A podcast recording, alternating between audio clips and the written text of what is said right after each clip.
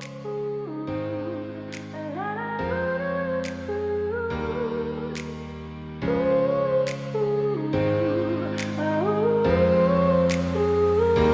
欢迎来到 Pet Talk 说宠物，宠物听我说。我是最爱毛小孩，也最爱跟兽医师聊天的 Tiffany。长期有在 follow Pet Talk 的观众哦，你们应该都知道，就是饲养跟照顾，然后呃，建立一个好的一个照顾的观念，是 Pet Talk 一直以来都在推广的事情。那事实上也的确如此，饲养跟照顾是每一个毛家庭每一天都在进行的事。那加上每一天都有新的饲主诞生，所以 Pet Talk 一直以来，我们都持续努力的跟专业兽医师合作，一起推广正确的宠物饲养知识。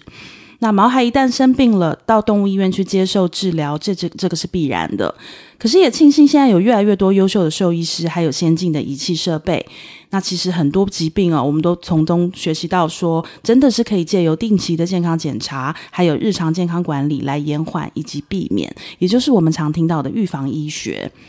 那 Pet Talk 在今天真的要跟大家很呃隆隆重的介绍，我们在二零二三年十二月有一个新的合作伙伴，叫做宠博健康动物医院。那宠博健康动物医院它比较特别的是，它是以 One Health 为核心理念，那重视毛家庭所有成员的健康跟生活，还有强调预防医学及日常照护的重要性，为毛家庭缔造更多更美好舒适的生活品质。那宠博健康动物医院也网罗了一直以来跟跟我们有同样的理念，然后就是持续的希望一起把正确的饲养观念，然后跟检查，还有更多更多在预防医学上我们能做的事情推广给饲主的兽医师们一起合作。那今天我就要隆重的与大家介绍宠博健康动物医院的一位驻诊兽医师，他就是光点犬猫专科医院的林小瑞院长。我们欢迎林院长。大家好，我是林小瑞兽医师。我比较喜欢叫你小瑞医师，比较习惯。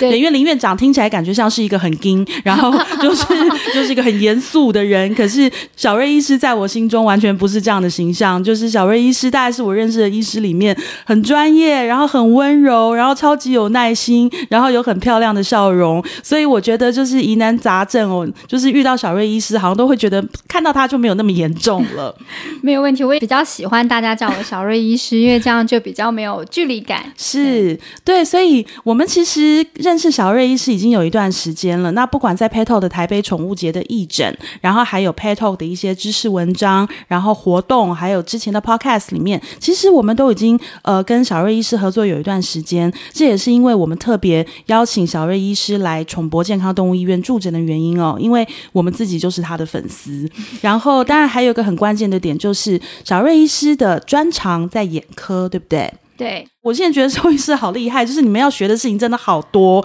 包山包海，真的包山包海。除了就是一般内科、外科，你们几乎都要经历过之外，那后来还有一些更专精的科目，你们都要靠自己再去进修。是的，对，再去学习。因为我真的也要告诉大家哦，就是兽医师。很厉害，但是也没有那么厉害。我指的没有那么厉害，是指说他们不可能什么都会。所以其实我觉得，呃，Pet Talk 跟宠博动物健康动物医院其实也在给饲主一个观念，就是说我们把。医师，医师当然他自己也会有他的兴趣，也会有他特别擅长的事情，也会有他特别想要再去努力进修研习的方向。那一方面也是我们希望把每位医师他自己的特长，他自己最擅长的项目跟最有兴趣的项目，我们把它带出出来，然后让大家知道说小朋友哪里有问题的时候，你第一时间可以去找谁。所以今天我们特别邀请小瑞医师，其实是因为我自己对眼科这个事情也非常非常有兴趣，因为。我是一个非常大量要用眼的人，每天工作，然后看那么多的资料，所以其实我在很多年前，我的眼睛就有开始陆现陆续出现一些问题，因为常年的看电脑，而且是长时间，一天十个小时以上，那对眼睛其实消耗很大。我相信动物也是，任何动物都一样。而眼科的检查设备其实又非常非常的精密，而且非常非常的复杂。所以这也是我特别想跟小瑞医师聊一聊的原因哦。就是那当然，我们谈到说小瑞医师的他的专长，他呃自己最有兴趣研究的地方在眼科。可是当然你在背后也不是突然有一天梦到说，嗯，我长大之后我要当一位眼科兽医师。我想。访问一下小瑞医师，就是你为什么会想要成为兽医呀、啊？我的经历可能跟一般人比较不太一样，就是我普通高中完之后，我上了大学。我那时候其实是念医学院，我念护理系。是，然后我护理系在学习的过程当中，后来就去医院实习嘛，所以其实看到了非常多的一些生老病死。对，那。我蛮喜欢医疗这个部分的，因为我觉得透过自己的医疗专业，可以去帮助到有需要帮助的人，这件事情其实带给我蛮大的成就感。是。那不过因为我自己的个性，就是可能比较喜欢主动性再高一点的工作，嗯、所以我后来护理系毕业之后，我就直接重考念兽医系。那为什么想选兽医？因为我从我们家其实从小就养动物，当然这是一个非常非常基本的门槛，就是你一定喜欢动物。但当然，如果你只喜欢动物，绝对不足以支称你当位当一位兽医师，那刚好因为那个时间点，我跟我现在的先生，就是我们其实是在医学院的时候认识的。那我现在是人医，嗯，所以我也看到他们在人医的工作其实很辛苦，这可能也不是我那么喜欢的一个职业，但是我很喜欢医疗这个部分。那再加上我很喜欢动物，所以我就想要去考兽医系。是，对，所以就是为什么我后来当了一个兽医。其实我好佩服你们哦，因为我觉得梦想跟理想这件事情有时候很难走在一起。嗯，的确，我当初念完大学要重考的时候，的确也背负着蛮多，别人就会觉得说，你都已经大学毕业了，你为什么还要再念一个大学？对。但是我觉得人生是自己的，什么时候发现自己的兴趣都不晚，重点是你要有那个行动力去执行它。对，嗯。那在当了兽医之后，跟你之前想象的有不一样吗？我觉得你还没有踏入这个行业之前，你都不会看到它的真面目。对，就是没错。当然，我在呃考进兽医系的时候，我记得老师的第一句话也是跟我们说：“你以为兽医师是来每天跟可可爱爱的动物玩玩来玩去吗？你以为是这样吗？嗯、不是，我们看到的全部都是生病的动物。对，所以其实这个压力。”是蛮大的，所以听到这边如果有没有办法接受生离死别的学的学生们，就是你肯定考虑一下，是不是要转学啊，等等等这样。那当然，在学习的过程当中都是愉快的啦，因为毕竟那是个知识的积累。可是当你进到临床，真正开始执行医疗业务的时候，你遇到的压力跟面对的困难，其实就非常非常的不一样。对，嗯，相较于其他的兽医师，因为你有重新再念过，对对，那所以你当兽医的时间其实也比较晚。对，那你在成为兽医师之后，当你成是一位新还是一位新手兽医的时候，你身边的可能同事伙伴，那有很多可能是刚毕业，就真正从一开始就念兽医系，那比你年轻很多，这会有压力吗？我觉得看个人心态，我自己是比较不太在乎这些年纪上面的差别。那只要比我资深，或者是只要这个经历比我。多的，其实他们都值得学习。年龄只是个 number，对，所以对我来说，我觉得还好，因为我会选择大学毕业之后再来念一次，我其实就不会在意这些事。那不过，我个人其实还是觉得。当你自己深思熟虑之后，想要做这件事情，你就会比别人更有这个动力走得更久。对，所以回归我的十五岁，你要我在那个年纪就很了解你的未来要做什么，其实我觉得在台湾的教育体制来说是蛮困难的事情。所以我至少我去了四年的医学院训练，我只能说医学院训练给我不是零，他给了我很多。非常基本的的思考的逻辑，跟我念了医学院之后，我再去了兽医学院，我就会发现这两个地方其实差蛮多的。对，包括你在对一些事情的思考的立场，其实就蛮不同。所以我在医学院的训练，其实可以带给我一个很好的思想的方式。当我在做临床兽医师的时候，我如果是医学院的训练，我应该会有什么样子的出发点？小瑞医师，我觉得你讲到一个非常重要的关键，因为我自己就是医学院的逃学生，就是我在大学的时候，因为在我们那个年代，就是好像你能够进医学院，我是在美国念的高中，嗯嗯、所以就是尤其在国外，你能够进医学院，你能够进法律学院，你能够去念这些好像看起来就是很厉害的科系，就代表说你是一个聪明的小孩。是，是，所以我其实，在当年就是拼命的考试，拼命的就是拿高分，然后进进了医学院。我后来发现，其实我迷恋的是那个你是优秀孩子的标签。对，可是那个标签被贴一年，我就受不了了。可能不是你真正喜欢的东西，因为这不是喜欢不喜欢，这能力的问题。就是我立刻就就立刻就投降，立刻就说对不起，我标签要撕掉了，因为我真的没有那么厉害。嗯、医学院真的太难了，然后就是要念的时间，就是要花在读书上，跟也不是说你花很多时间就会有成果，嗯、有太多太多要学习的事情。所以后来我虽然就是转系了，因为我真的念不下去，我没有像你们那么厉害，我转系逃走了。可是其实我对医学一直是热情是很强烈的，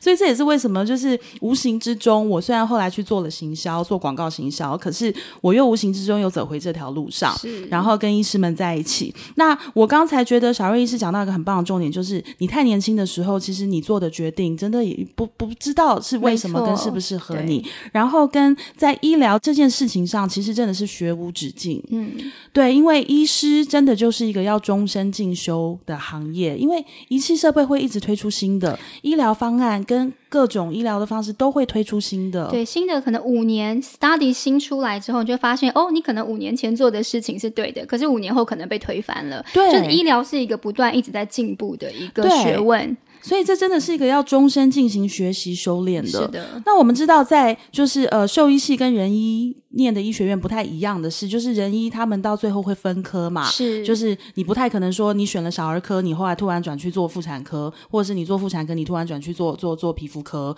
就是你选定了就是往那里走。可是兽医其实是没有的，兽医后来所有的进修就是要靠自己再再去找找机会，然后再去上课，再去进修。就是台湾现在的制度原则上。是我们是想办法有专科制度，但目前台湾还没有一个比较完整的训练。那目前大的教学院都还是希望外科，就是还是会分外科住院医师、内科住院医师，但是以专科兽医师在台湾目前还没有办法认证，所以就变成你离开学校之后，你。找寻自己的兴趣，看你想要发展哪一个部分的专长，你有喜欢这个部分的领域，你自己想办法去进修。小瑞医师为什么后来会选择了眼科？当初可能就觉得眼睛就是灵魂之窗，然后人的眼睛、动物眼睛就只有两个，那它又是一个非常小的结构，对，但是它却是一个这么重要跟这么复杂的一个器官。那我我自己觉得它是一个蛮有挑战度的领域。对，所以我个人的个性又是一个很喜欢给我自己一个目标，然后去去完成跟挑战的人。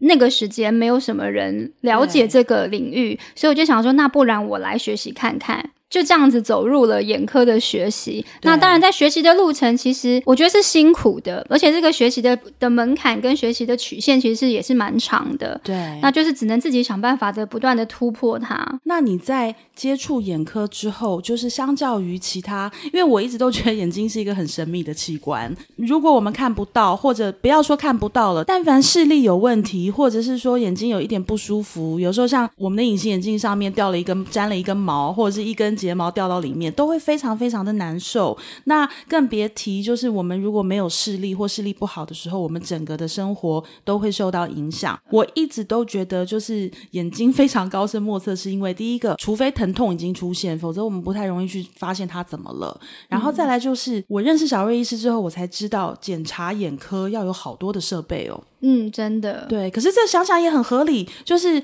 你如果问一个眼科医师，你现在看着我的眼睛，我的眼睛怎么了？谁知道啊？对，我们，我们自己去人科人医的眼科医师看，我们其实也要做很多不同的机器，就是我们从 A 机器移到 B 机器，移到 C 机器，所以其实我们有需要非常多的机器去检查。对，那动物的眼科也是。那我觉得它很困难学习的部分也在于这个地方，就是因为这个器官很小，对，所以你要学习，你需要有一个人好好的跟你解释。比如说我们现在用这个很微小的机器，我们在检查什么东西？眼科的疾病诊断一定需要呃仪器设备去做这件事情的检查。学习上面其实还是需要有一个呃比你资深的人带着你，然后教你，然后去去做各个疾病的一个检查，这样。对，所以像之前其实也有四组朋友问过我们哦，就说为什么去看眼科，感觉就是好像很可怕，要做很多检查。首先是一大堆不明的不明的工具要对着你的毛小孩的眼睛，然后跟再者就是一定要做这么多检查项目吗？我真的在此就是小瑞医师在场，我必须跟大家说，真的需要，要不然你就重新思考我刚刚问的那个问题。你看着我的眼睛，你知道我怎么了吗？对啊，真 真的需要。如果我看着你的眼睛，什么都不做，就告诉你你怎么了，那 这个才有问题吧？真的，对，没错。对，那小瑞医师，像你自己在光点动物医院哦，你们不只是你你的专长是眼睛，但是当然一般内外科都是你的强项。那我想请问一下小瑞医师，你在自己的动物医院里面，每天就是你开业之后，你的感受是什么啊？每天这样从早忙到晚，因为你永远都好忙哦。我可以用我的能力去帮助需要帮助的动物，然后他们有进步，跟他们下一次回诊的时候完全好了，那我可以感受到满满的成就感。那当然，再来就是。呃，上班时间很长，然后有的时候在忙碌过程中，你觉得一天就这么过去了，其实就是你会降低这个忙碌的感觉啦。对，对，然后再来就是开业，毕竟跟当医疗还是有一点点差距。那就是我除了做医疗的本身内容之外，还要再做其他很多的项目，这样。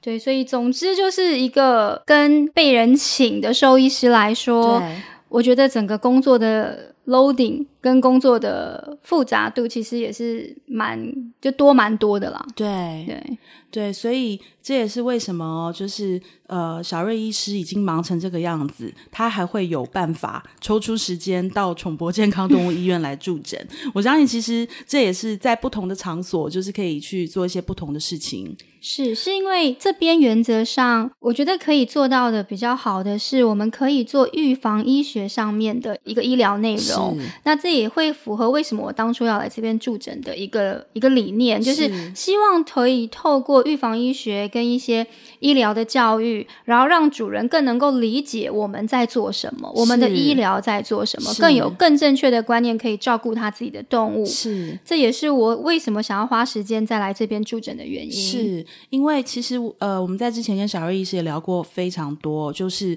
眼睛这个器官，因为对大家来说是一个使用度非常非常高，然后其实很容易受伤，但是又经常被忽略。因为当你发现眼睛有问题，送到动物医院去，其实它就是已经发生了，像是溃疡，或者是你明显的看到他眼睛有任何的问题，有有一些症状跟不对劲。那到动物医院去之后，其实没有什么好再讲的，就是检查找原因跟治疗嘛。没错，对。可是事实上，眼睛的保护跟眼睛的保养，还有有一些环境跟有些事情。我们在跟小瑞医师其实之前的访谈当中哦，就会发现好多事情可以做。嗯，对，眼睛的日常保健，然后还有怎么去预防一些常见的问题。是的，对，其实真的好多事情可以做。我相信这是小瑞医师愿意百忙之中还要来宠博健康动物医院驻诊的原因，因为他真的有好多好多话要跟饲主说。可是有的时候在，就是像他在光点，我我常常有时候去找他，他会说：“你等我五分钟哦。” 然后大概在半个小时之后，他突然出现：“你再等我一下。”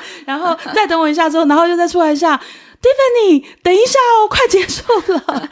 就是其实这是绝大部分，就是我们认识的医师的日常，我们我们都很习惯。那因为当然就是在病患面前，永远是病患。是最重要的，就是永远是帮大家解决问题才是最重要，所以我们都很愿意，也很习惯的等待。那但是小瑞医师当然在这样的过程当中，他有的时候当然也会有一些遗憾嘛，因为时间不够，可能很多话他想要再跟四主好好的去深谈，或者是甚至讨论原因、讨论病例。那可能因为在他自己的动物医院，真的就是因为太忙，然后就是也真的要恭喜小瑞医师，就是这么多人，我身边好多朋友，每个知道我认识你，然后都说你认识。他，那你下次可以帮我挂号吗？对，然后说我们好，我们每次去光点，可是人好多，对，这代表小瑞医师跟他的团队真的都很优秀。但是如果大家真的有进一步想要再了解更多，然后或者是学习怎么保养毛小孩的眼睛，然后还有对于他们的病程有更多的了解，其实这个都可以，以后也可以到宠博健康动物医院来预约小瑞医师的时间，对不对？是的，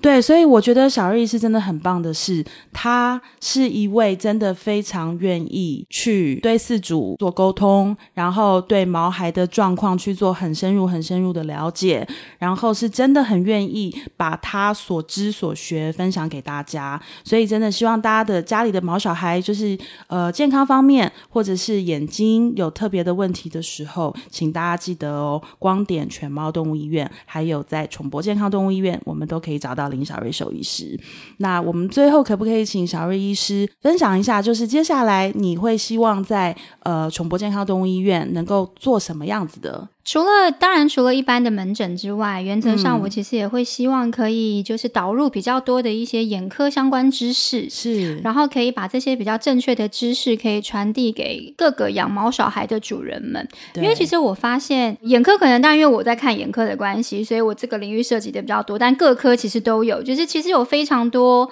不是正确的资讯在网络上面大家搜寻得到，或者是一些大家的经验谈的分享，但它不见得一定是正确的，或者是大。大家在网络上面卖的很好的那一些眼药水，它不见得适合你。其实像这样子的内容，我其实也都希望可以用正确的方式去告诉主人，如何了解他的眼睛的结构，了解眼睛的生理，跟如何做到比较正确的眼睛的保健。对，我觉得这非常重要，因为我们上次还跟小瑞医师聊到，就是现在。我觉得网络的世界太发达，然后热心的朋友太多。可是真的要提醒大家哦，你推荐给大家的东西，人都会习惯好心啊，就是说，哎、哦，你吃这个，你吃这个，我吃很有效，我吃了马上哪里就不痛了。就是我也要请大家，因为我相信小瑞医师你也处理过很多因为乱用药物、自行乱用药物，对，即便是来路有名的药哦，也并不是适应每一种状况。没错，每一个 case 有每个 case 需要的的正确的诊断跟医疗，所以就是。还是请专业兽医师去评估。是。对。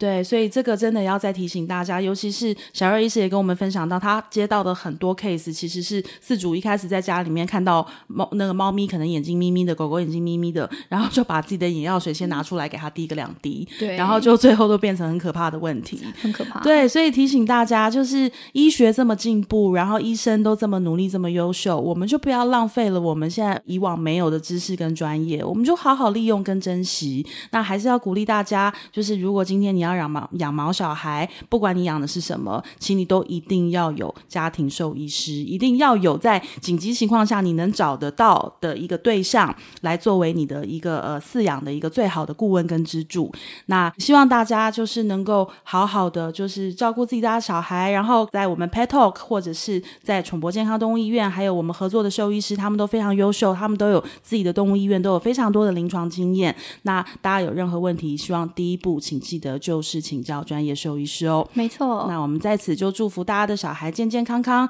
然后我们也谢谢小瑞医师来到我们的节目，谢谢大家。小瑞医师，我们下次再聊，拜拜。下次见，拜拜。